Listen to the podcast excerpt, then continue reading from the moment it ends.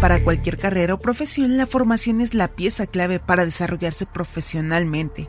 Para los médicos es algo de suma importancia, ya que ellos tienen la vida de muchas personas en sus manos. Por ello es esencial que su formación cumpla con todas las expectativas para ser un buen médico. Para lograr ser un médico cirujano es un proceso de 12 semestres, es decir, 6 años, divididos en 4 años de estudios, uno de internado médico y uno de servicio social. Durante todo este tiempo son preparados con conocimientos teóricos y prácticos, además de tener una preparación mental por todo lo que conlleva esta hermosa pero dedicada profesión.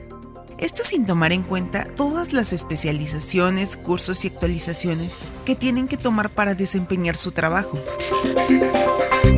El doctor Manuel Ariega y su invitado el doctor Víctor Hugo Pimentel Montejano nos harán la radiografía de la formación de médicos.